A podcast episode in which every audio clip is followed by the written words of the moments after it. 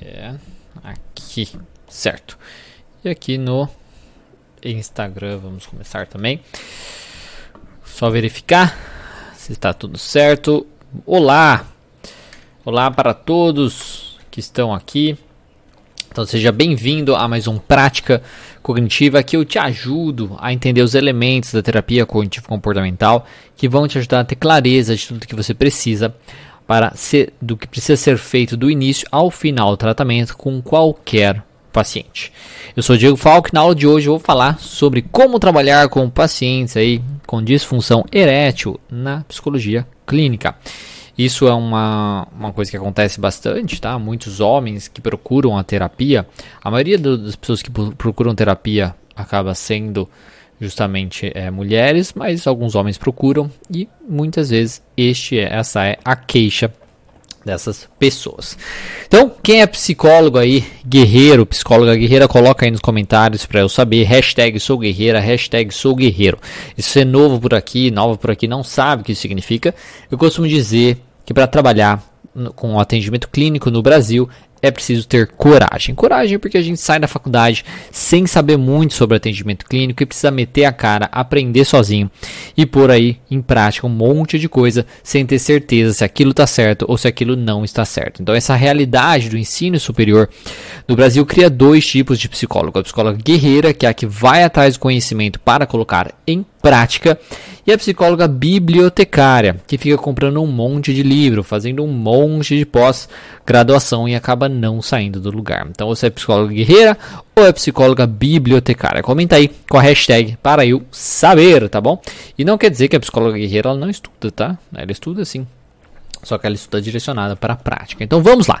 De cara, o que seria então esse transtorno, principalmente para os profissionais? Né? Então vamos colocar aqui, eu vou até colocar aqui no YouTube aparecendo para vocês os critérios diagnósticos, diagnósticos, porque há critérios diagnósticos no DSM-5 deste transtorno de disfunção erétil, tá? Então, quais são os critérios para a gente poder falar assim, ah, o paciente tem isso e tal? Na prática, na prática, não vai fazer tanta diferença para a gente ter esse diagnóstico, é o que eu vi falando de diagnóstico, né? Mas é só para você saber que existe esse, esse, esse diagnóstico, esses critérios para você diagnosticar esse transtorno. Então tá. Então o critério A. Pelo menos um dos três sintomas a seguir deve ser experimentado em quase todas, em quase todas ou todas aí ocasi ocasiões de atividade sexual. Então aproximadamente aí de 75% a 100% das relações sexuais, né, das tentativas, né, de relação sexual, de atividade sexual, tem que ter pelo menos aí um dos três sintomas a seguir.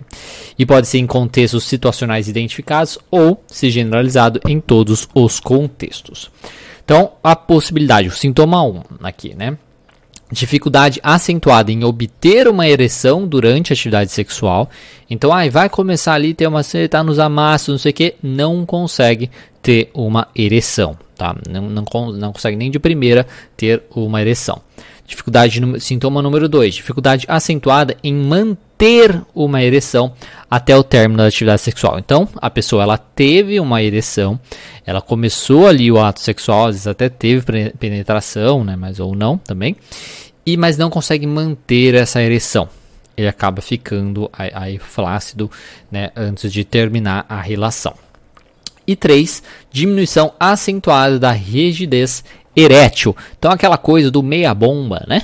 Então é de não ficar realmente 100% erétil ali durante o, a relação sexual. Não precisa, talvez não necessariamente 100% erétil, mas uma diminuição acentuada, né? Colocado aqui, é uma diminuição acentuada da rigidez erétil, tá? Porque assim, diminuiu um pouquinho, eu acho que pode ser até considerado normal aí, mas a questão é ser acentuado. Então ele não está completamente sem nenhuma rigidez, mas está acentuadamente aí não rígido.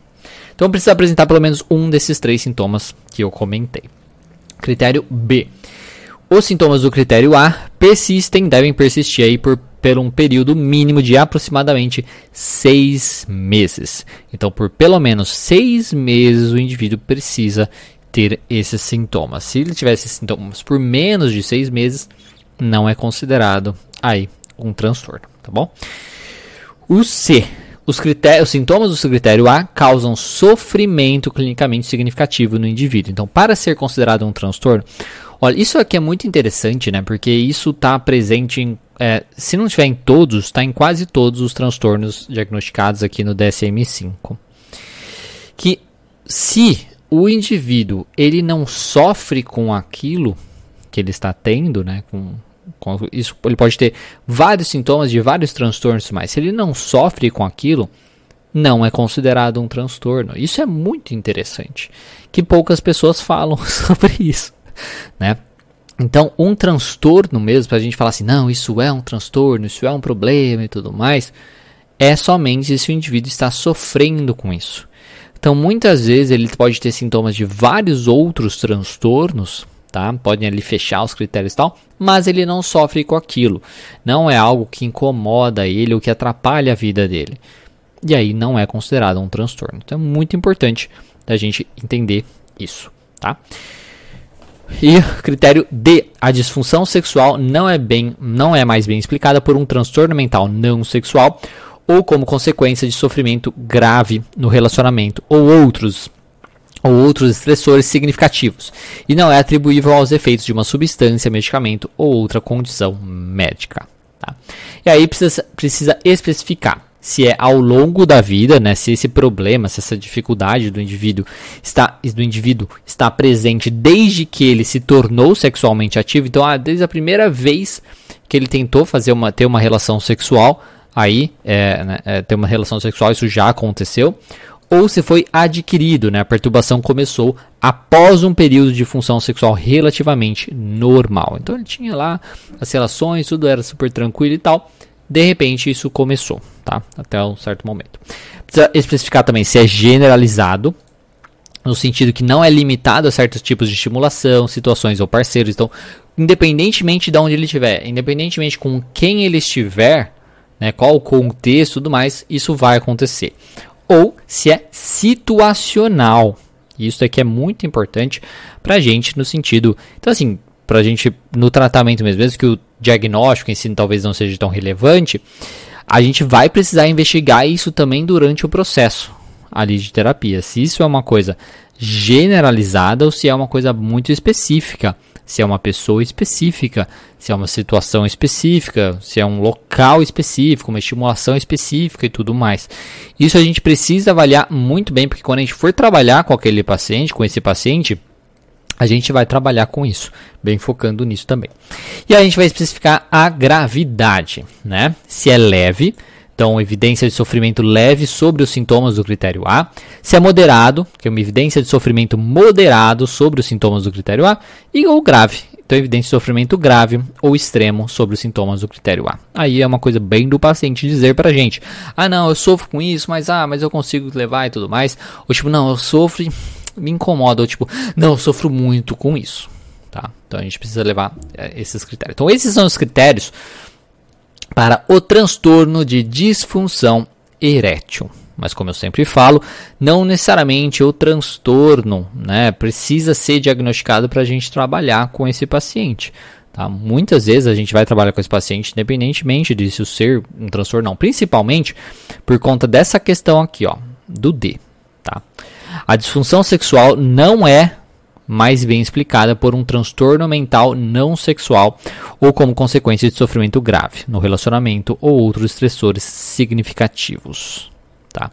Por quê? Porque em muitos casos essa disfunção vai acontecer por conta de outros transtornos mentais, como depressão, como ansiedade. Vou falar mais um pouquinho disso. Então, pode, né, a maioria dos casos vai ser causado por isso se não for uma coisa principalmente orgânica, Tá? Então, se isso está acontecendo, o indivíduo já não entraria no critério diagnóstico para o transtorno de disfunção erétil, por exemplo. Isso não quer dizer que a gente não vai trabalhar essa questão, tá bom? Então, esses são os critérios diagnósticos para o transtorno de disfunção erétil. Agora que eu percebi que eu peguei minha água, eu sou assim, eu vou pegando as coisas. Se eu me basear no que as pessoas falam que, que é um, uma pessoa com um TDAH, o pessoal fala da internet, eu tenho TDAH, porque é assim, eu, ah, eu pego uma coisa aqui, aí no meio do caminho eu lembro de outra, aí eu vou pegando, e vou esquecendo as coisas. Então eu devo ter TDAH, baseado no que o povo sai falando pela internet. Mas não. Mas enfim, deixa eu calma aí só um momento, vou pegar minha água, que estou com sede.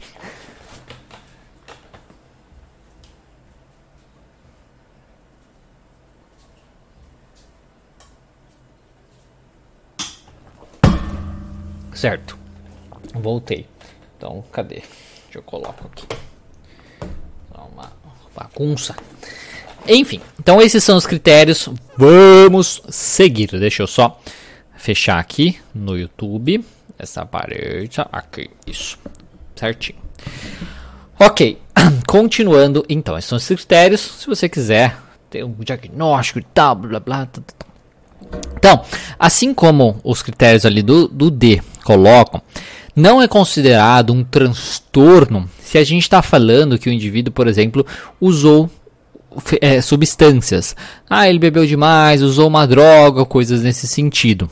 Tá? Então a gente não vai considerar isso um transtorno se, por exemplo, ele está realizando que ele fez o uso de alguma substância. Isso tanto nessa questão de transtorno mesmo, então a gente não vai considerar, tá? Um transtorno.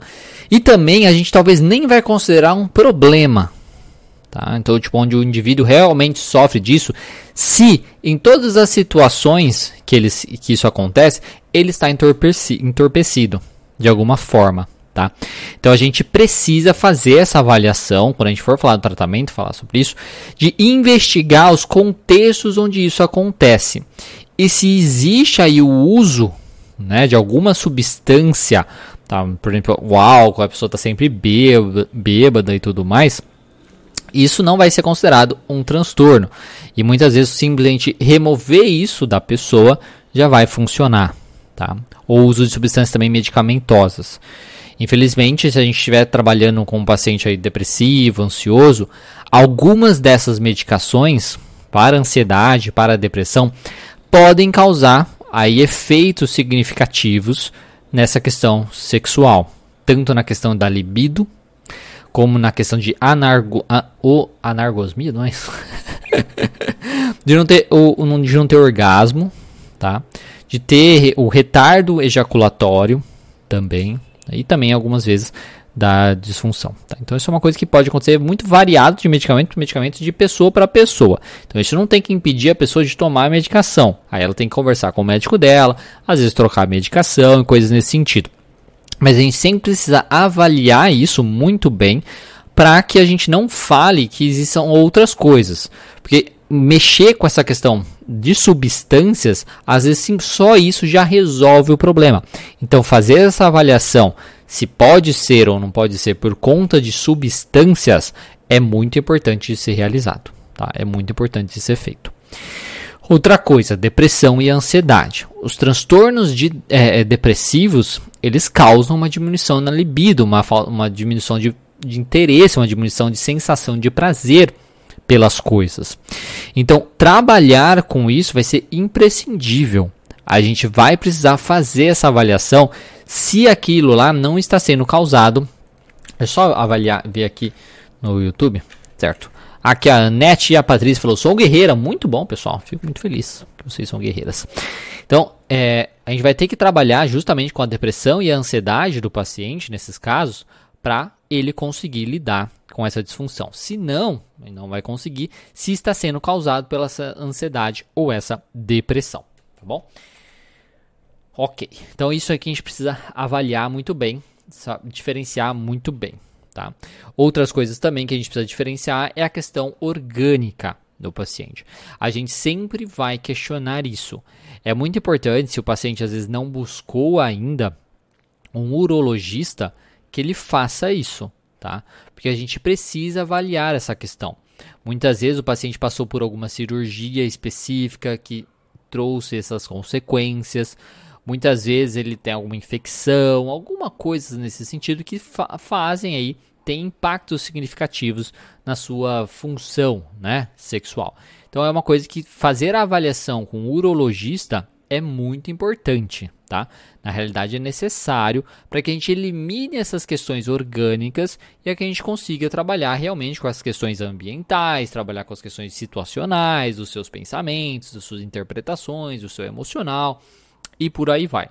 Se a gente não, não faz essa questão orgânica, muitas vezes a gente vai ficar ali quebrando a cabeça, tentando resolver uma coisa achando que é psicológica e não é. Muitas vezes é orgânica. Então a gente precisa fazer essa avaliação também, tá bom? De estimular o paciente a ir no médico, conversar com o médico e ver isso. E o que, que mantém o paciente no problema, né? Então a gente precisa considerar algumas coisas importantes quando a gente for, digamos, avaliar, né, esse paciente. A primeira coisa, uma das coisas que a gente precisa avaliar é a questão se, se os motivos do paciente se manter nisso, né, na, na questão com essa disfunção, às vezes vão além dele, por exemplo. Uma coisa que pode afetar essa questão da disfunção é, por exemplo, fatores do parceiro. Então, o próprio parceiro pode estimular essa questão, porque às vezes o parceiro tem alguns problemas sexuais, né? Então, às vezes o parceiro não se interessa muito, o parceiro é meio assim, ai, às vezes não gosta disso, não gosta daquilo.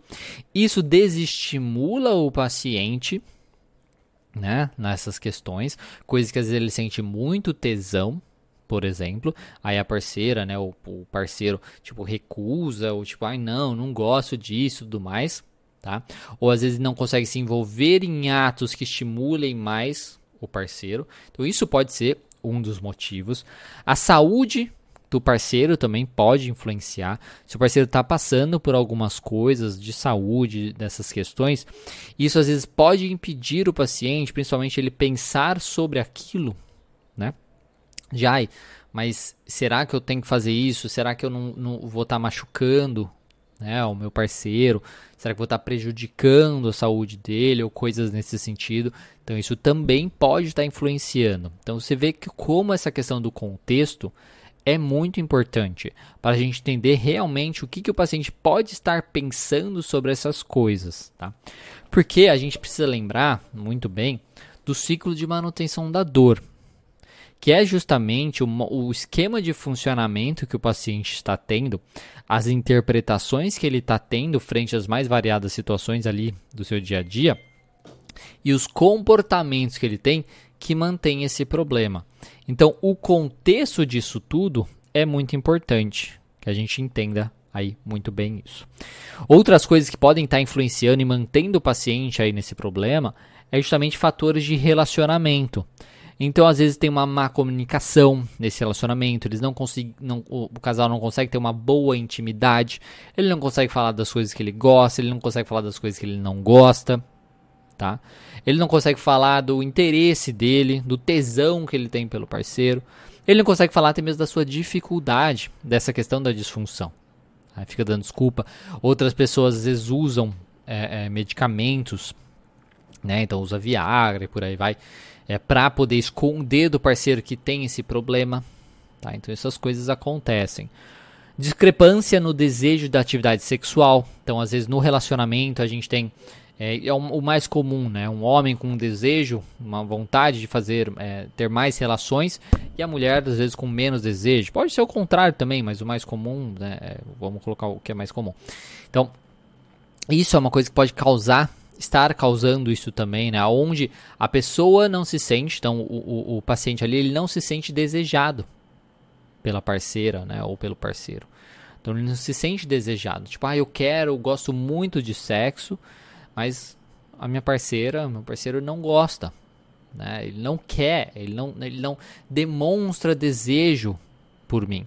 E isso dá justamente uma brochada e aí dificulta essa questão aí erétil também. Outra coisa, fatores de vulnerabilidade individual. Né? Então, às vezes, um desejo, é, um desejo sexual hipoativo, então a pessoa não ter realmente já muito desejo sexual, isso pode estar tá influenciando. Comorbidade psiquiátrica, como eu já comentei, então pode ter depressão, pode ter ansiedade. E outros estressores, como às vezes o paciente, então se ele está passando por algo, né? Então às vezes ele perdeu o emprego recentemente, às vezes alguém faleceu, está passando num, está num processo de luto, está passando por um estresse muito grande, trabalhando muito aí recentemente, por aí vai. A gente vai precisar avaliar todas essas questões para a gente saber o que, que pode estar acontecendo, o que, que pode estar gerando isso no paciente. Outras coisas também, fatores culturais e religiosos, tá? Às vezes inibições relacionadas a proibições aí, né, contra a atividade sexual, então, existem pessoas que têm essa questão religiosa muito forte e aí elas têm pensamentos muito fortes sobre isso. Né? Tipo, isso é pecado. Eu não posso ter relação sexual antes do casamento. eu, o, a, o, a relação sexual é somente para, é, para procriação, enfim, e coisas nesse sentido. Se ela tem aí uma crença muito elevada e muito rígida nessas questões aí religiosas, por exemplo, ela pode ficar se cobrando, tá? O paciente pode ficar se cobrando em relação a isso, colocando uma culpa e aí, durante a relação sexual, ou pouco antes, ficar pensando nessas questões e aí não conseguir também performar da melhor maneira é, possível. Outra coisa, atitudes em relação à sexualidade também. Uma coisa que eu comento é, bastante, que é uma coisa que aumentou muito a procura, né, a busca, eu acho que é uma coisa que as pessoas estão se sentindo mais à vontade, talvez, de falar sobre, é a questão do toque relacionado à sexualidade, né? que é uma pessoa que fica às vezes questionando a sua própria sexualidade. E se o paciente às vezes é uma dessas pessoas, às vezes ele tem um pensamento obsessivo relacionado à sua sexualidade, ou não, às vezes nem necessariamente um pensamento obsessivo, mas existe essa dúvida, esse questionamento, porque outras pessoas falaram, porque ah, achou um homem bonito, tem muitas coisas assim, tá? Isso pode estar tá ali matutando na cabeça desse paciente e isso influenciar também essa questão da sua disfunção erétil. Por isso que eu repito, a gente vai ter que avaliar muito bem o contexto daquele paciente, tudo que está envolvido com isso. Outras coisas também é fatores médicos, né? Por exemplo, cirurgia. Então, se às vezes tem uma, aqui o exemplo que até no DSM tem aqui, ressecção transuretral da próstata, que isso pode causar é, às vezes alguma, algum efeito nisso um hipogonadismo também e condições neurológicas. Então a gente sempre vai precisar avaliar essas questões. E isso mantém o paciente no problema. Então a gente precisa avaliar muito bem se são fatores externos, se são fatores orgânicos, se são aí é, se é o relacionamento, se é o parceiro em si, se é o paciente, o pensamento dele sobre ele mesmo. E tudo disso, todos esses pensamentos que o paciente tem influenciam no seu modo de sentir e na sua resposta fisiológica e também no seu comportamento. E aí ele se mantém nesse ciclo então de manutenção da dor, muitas vezes não conversando com o parceiro sobre isso ou não realizando as mudanças necessárias para aí melhorar, né, de certo modo. E quais possíveis prejuízos, né, o paciente pode ter com isso? A primeira coisa que a gente pensa justamente é o sofrimento emocional, né, que a pessoa tem em relação a isso. Muitos homens com disfunção erétil podem ter justamente baixa autoestima, baixa autoconfiança, diminuição do senso de masculinidade, né? então tem uma questão de virilidade, né? Ah, eu não consigo performar, eu não consigo satisfazer a minha parceira, né? o meu parceiro, né? nessas questões. Então, uma diminuição do senso de masculinidade e podem apresentar aí um humor deprimido. Então, você vê que é uma coisa, se a gente entende se, se, o, se a gente está falando de um caso onde essa disfunção às vezes é gerada por uma depressão, às vezes o paciente vai se ver num ciclo onde a sua depressão gera então a disfunção erétil. Essa situação da disfunção erétil causa pensamentos onde ele abaixa ainda mais a sua autoestima, onde ele não se vê como homem, né, por exemplo, né, essas coisas. Isso diminui ainda mais o seu humor, isso diminui, diminui ainda mais o seu interesse ele tem, né, se mantém aí depressivo, isso gera mais resultados aí negativos em relação a essa disfunção erétil e ele acaba se mantendo nesse ciclo. E a disfunção erétil também está fortemente associada a sentimentos de culpa, autoculpa, né, sentimento de fracasso, raiva e preocupação em desapontar o parceiro.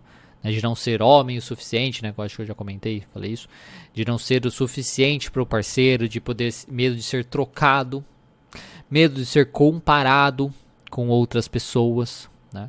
Às vezes com parceiros antigos, né, que a, que, a, que a mulher teve, ou que o namorado teve, ou coisas nesse sentido. Então, é uma coisa que é, influencia bastante a questão do próprio relacionamento, onde o indivíduo joga para ele uma questão de culpa, de responsabilidade, de baixa autoestima mesmo, e pode afetar o relacionamento também. Ah, porque pode ocorrer medo ou evitação de futuros encontros sexuais. Então, para evitar o drama, para evitar o transtorno, o problema ali, todo o caos na cabeça, principalmente do paciente disso, às vezes ele vai evitar é, querer, né, demonstrar interesse pela parceira, de fazer as coisas e tudo mais, tá? Então isso é muito importante. E a diminuição da satisfação sexual e a redução do desejo sexual no parceiro do indivíduo aí são comuns, então, porque acaba tendo então uma diminuição na satisfação sexual e redução do desejo sexual aí no parceiro. Né? Então, o parceiro, porque por ter tentativas também muito falhas, né, de ter uma relação sexual ali, então o próprio parceiro pode se sentir, ah, não vou nem tentar, porque daí não vai dar certo e tudo mais, ele vai ficar chateado, ele vai ficar triste e tal. Então pode surgir tanto do paciente, tá? O próprio paciente não buscar ter a relação, como pode acontecer do parceiro desse paciente também de não buscar por conta disso. E aí cria todo o caos no relacionamento e na cabeça do paciente, fica ainda pior essas questões. O distúrbio aí, a disfunção erétil, ela pode é, interferir na fertilidade também e produzir problemas e sofrimento individuais e interpessoais. O medo e a evitação do, de encontros sexuais podem interferir na capacidade de desenvolver relacionamentos íntimos. Porque daí a pessoa ela não quer se expor, ela não quer muitas vezes nem tentar aí nem tentar é, ter uma relação sexual sem uso de substâncias, de medicamentos e por aí vai. E o sofrimento psicológico significativo pode ocorrer entre os homens que apresentam aí a disfunção. Então tem um sofrimento muito grande, aí pode causar um isolamento, problemas no relacionamento, uma baixa autoestima, pode gerar justamente a depressão, pode gerar mais ansiedade e aí a pessoa se prender realmente num ciclo. Então é uma coisa que tem prejuízos significativos aí para o paciente, tá? E se esse conteúdo aqui estiver te ajudando, compartilhe com outros psicólogos ou estudantes de psicologia que você acredita que podem se beneficiar dessa aula. Se você está no YouTube, aqui embaixo tem uma setinha para você fazer esse compartilhamento. E se você está no Instagram, tem um aviãozinho de papel para você fazer esse compartilhamento. Então clica na setinha aí ou no aviãozinho e me ajuda a levar esse conhecimento para mais profissionais da psicologia. Porque a minha missão aqui nas redes sociais é ajudar profissionais da psicoterapia a ter mais confiança nos seus atendimentos clínicos e assim deixar a psicologia clínica e a TCC mais acessível para todos. Então, quem compartilhou, escreve aí eu compartilhei para eu saber que você gosta do meu trabalho e aproveita também e curte esse conteúdo, tá? Dê um gostei aí no YouTube e também um joinha aí no, isso é no YouTube, né? Dá um gostei, dá um joinha. E também clica aí no coraçãozinho no Instagram, tá bom? E quais são as formas, então, de trabalhar com esse paciente, né, com a disfunção erétil e tudo mais? A primeira coisa que pode acontecer, né, que aí é um erro muito significativo, como eu já comentei, é às vezes a gente não avaliar a possibilidade disso ser orgânico. A gente precisa fazer essa avaliação de cara. Então, o primeiro erro que a gente pode cometer aí é não pensar na possibilidade disso ser orgânico. Então, a gente precisa mostrar para o paciente dessa possibilidade. Aí precisa levar ele aí a procurar ajuda médica para que ele faça essa avaliação. Normalmente vai ser o urologista que vai fazer essa avaliação aí inicialmente, tá? Para a gente ver se é uma coisa orgânica e tal. E aí depois o próprio urologista às vezes vai querer investigar mais, às vezes indicar para um neuro ou coisas nesse sentido, mas de, de início seria o urologista que vai fazer essa avaliação. O, depois, a gente vai precisar trabalhar muito bem a questão da rotina do paciente. Porque, como eu comentei, a gente precisa entender muito bem o contexto dessa disfunção erétil. Em que situações ela acontece? Em quais momentos ela acontece? É com todo mundo? É com pessoas específicas? É em situações específicas? É em dias específicos? Tá? Então, saber muito bem a rotina desse paciente é muito importante. E se você não trabalhar a rotina desse paciente, vai às vezes dificultar isso. Se você simplesmente achar, ah, isso é um problema isolado, não sei o que e tal, e querer trabalhar o problema sem entender o contexto onde esse problema acontece, vai dificultar o trabalho de você realmente conseguir identificar os pensamentos específicos envolvidos, os comportamentos envolvidos e como o paciente pode fazer de diferente, mudança de ambientes e tudo mais. Então, fazer uma avaliação aí nessa questão da rotina do paciente é muito importante para que você entenda onde acontece, quando acontece, com quem acontece, como acontece, tá? E aí a gente vai então identificar as interpretações que o paciente tem nesses contextos. Em todos esses momentos que acontecem, qual, quais as interpretações ele tem sobre essas coisas? Tá? O que, que ele pensa, tanto na questão assim, olha, não deu certo, o que, que ele pensou sobre isso e o que, que ele faz depois que ele pensou disso. Por exemplo, ah, eu não sou homem suficiente, ah, meu Deus, minha parceira, minha parceira tá triste e tal. Então ele tá pensando isso, aí ele fica triste e às vezes ele tem um comportamento negativo. A gente precisa avaliar muito bem isso. Às vezes ele vai lá se masturbar por, vendo pornografia, tá? Por exemplo. Isso é uma coisa muito negativa, né? Porque ele vai estar tá estimulando, de certo modo, ali um, um, um esquema, né? um ciclo de manutenção que ele vai se manter no problema, onde a única associação, a única maneira dele ter uma satisfação, dele ter uma ereção e tudo mais, é através da pornografia, por exemplo. Então a gente precisa entender muito bem essa rotina, precisa entender muito bem os pensamentos que ele tem depois e o que, que ele faz depois também quando as coisas não dão certo. E junto com isso, a gente precisa interpretar também, descobrir ali junto com ele os pensamentos que ele tem antes da relação os comportamentos que ele tem antes da relação que podem estar afetando também. Tem muitos homens que às vezes têm medo de ter uma ejaculação precoce e aí às vezes se masturbam antes da relação, antes da relação sexual. Só que dependendo de como é esse homem, da, da sei lá, da questão do, do, do, do, tesão que ele tem, do impulso sexual que ele tem e tudo mais, vai ser uma coisa que vai ser muito difícil. Às vezes ele conseguir, às vezes num curto período de tempo, ali ter uma outra direção nesse processo. Então a gente precisa avaliar muito bem tudo isso. Tá? O uso de medicamentos, como eu já comentei, tem pacientes que fazem isso. Ah, não, porque eu sempre uso porque vai que. Porque eu não, eu não posso não conseguir. Então eu preciso usar a medicação. Então, o que, que o paciente pensa e o que ele faz antes da relação também é muito importante da gente avaliar. E durante a relação também. E como é essa relação? É um relacionamento onde o casal conversa bastante? Ele explica para a parceira isso, ela entende o que, que ela diz, como que é essa parceira, como que é as dificuldades dessa parceira, é super tranquilo, é em todos os momentos, todos os tipos de estímulo ali, sexualmente falando, ah não, é só somente com o sexo oral isso acontece, tá? Ou no sentido, o sexo oral ajuda a, a, a, a dar certo, né? A, a, a ter ereção. Então, essas avaliações precisam ser feitas para a gente entender muito bem o que, que ele pensa sobre cada uma dessas coisas, para a gente ter a justificativa dele não conseguir performar, tá? dele não conseguir fazer isso. O que está passando na cabeça dele? Como, quais comportamentos ele está tendo antes, durante ou depois que podem estar influenciando isso? Aí será que é uma coisa? Porque a gente fazendo isso, aí a gente vai entender onde a gente vai trabalhar. Porque a gente pode questionar os pensamentos desse paciente, às vezes são pensamentos exagerados a respeito dele, do relacionamento e tal. A gente pode estimular a conversa com a parceira, tá?